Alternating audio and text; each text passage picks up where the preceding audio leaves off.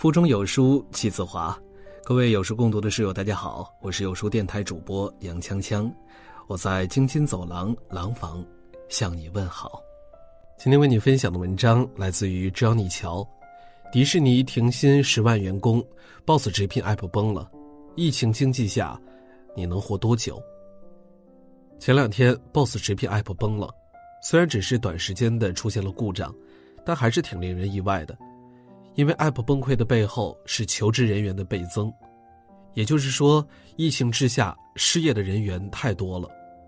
就在昨天深夜，我的一个朋友窝在自己的房间里，微信向我苦诉：每个公司都在想办法缩减开支，我找了两个月的工作都没找到，失业在家的滋味让我一个大老爷们儿都快哭了。接着他问我：“你觉得短时间内这样的情况会改善吗？”我无奈的截了一组数据，告诉他，中国工业产出已下降十三点五，社会消费品零售总额下降百分之二十点五，固定资产投资下降百分之二十四点五，出口下降百分之十七点二。这意味着什么呢？用《人类简史》作者说的，我们要面临的或许是这一代人目前遇到的最大的危机。多家外贸工厂倒闭。出口企业深受重创，而据企查查数据显示，截至二零二零年三月二十七日，我国进出口企业数量达六百四十一万家，创造的就业岗位数量超过两千万。疫情带来的后期动荡，结果可想而知。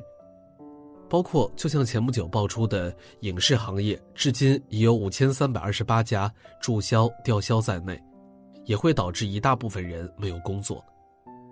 虽说我想乐观看世界，但事实告诉我，目前这个情况真的不容乐观。最直接的影响，就是未来赚钱的渠道会越来越少，工作也将继续难找。但就在这种形势下，我依旧还是刷到了这样的困惑：我不想上班，职场奋斗好辛苦，可是哪一份工作不辛苦呢？特别是在眼下的节骨眼上，有工作其实是一种幸福。就在刚才，我看到了世界最大的游乐场，迪士尼也宣布开始停止向十余万员工支付薪酬。曾是写童话故事最美的乐园，如今也进入至暗时刻，连网友也纷纷表示，童话里果然都是骗人的。所以，真心的想奉劝各位一句：无论你现在觉得领导多么愚昧，同事关系多么糟糕，职场奋斗多么辛苦，也请先忍一忍。保住饭碗最重要。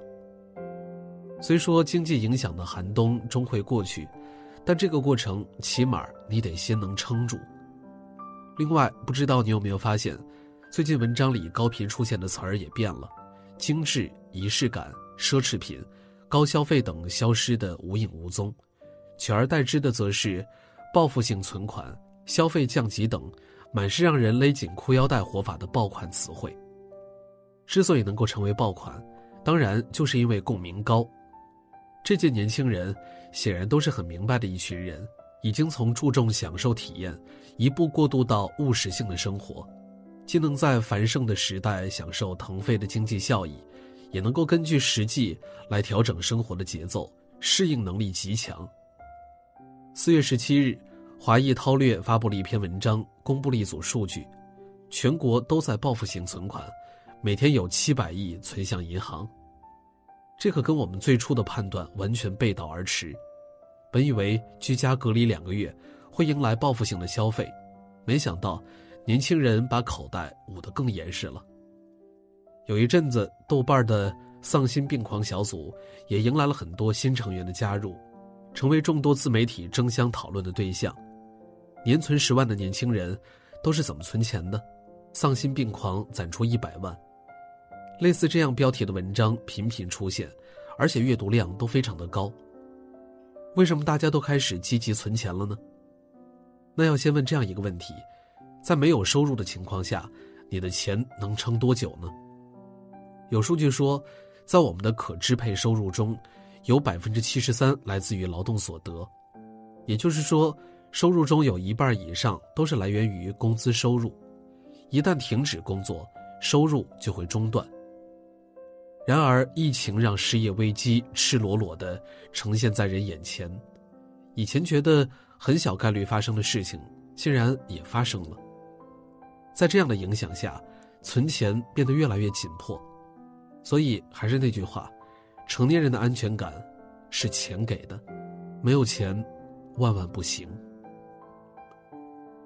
一个逻辑是，想要持续性的赚钱，就得持续性的有工作可做。可持续性的工作，就得你自己能持续性的成长。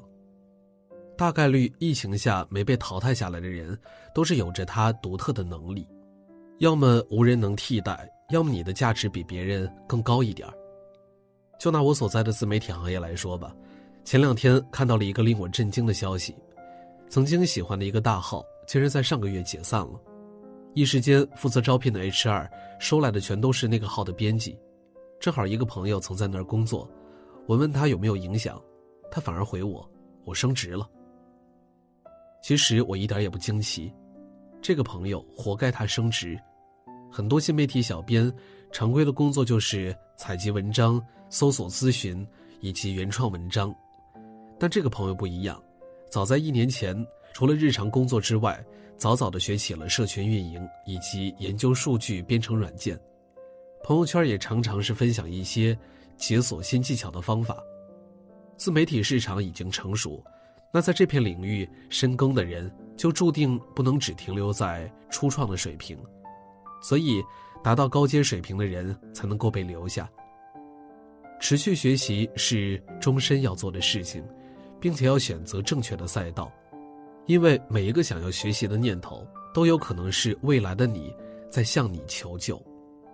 就像那句鸡汤说的：“当一个人持续成长的时候，整个世界都会帮你。”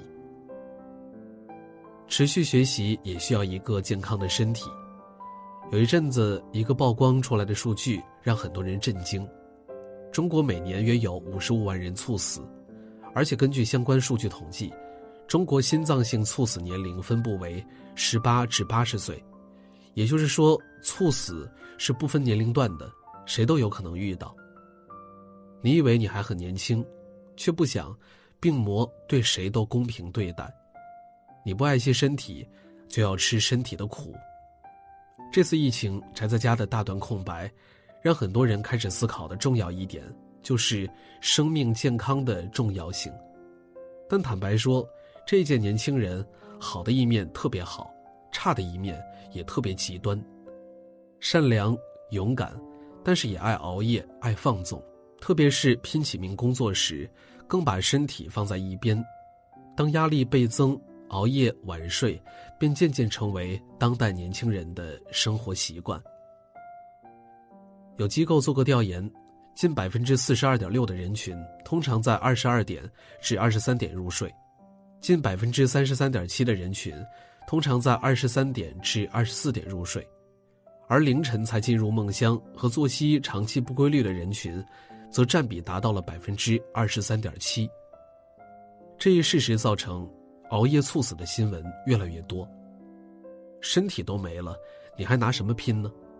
到最后才发现，想拼的时候，年轻时熬夜耗损了太多的精力，现在有机会拼，也觉得拼不动了。正如那句话说的：“年轻时透支的身体，以后会。”加倍奉还。其实，机会大多数都是经过沉淀而来的。年轻时候的机会，你没能抓住，等稍微成熟一点、有能力的时候，希望你也能有一个好身体抓住它。别再熬夜了，真的会死。疫情虽导致失业，但不代表就此打败了人生。现在你觉得难的时候。其实恰恰也是在提醒你需要改变进步的时候，就像画纸需要留白，这段时期也就当人生另一个留白的机会，好好思考接下来的路。还记得前段时间疫情过后你最想做什么的微博热搜吗？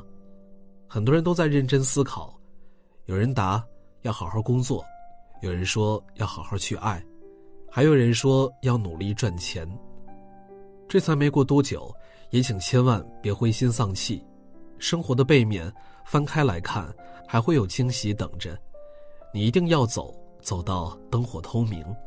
当我们所有都理通、想通的时候，剩下的就交给时间。静待转机，生活一定会好起来的。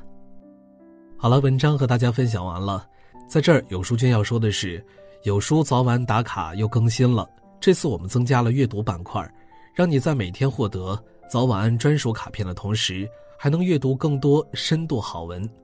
快快拉至文末，扫描文末的二维码，开启美好的一天吧。在这个碎片化的时代，你有多久没有读完一本书了呢？长按扫描文末二维码，在有书公众号菜单免费领取五十二本好书，每天有主播读给你听。我是杨锵锵，我在京津走廊廊坊为你送去问候。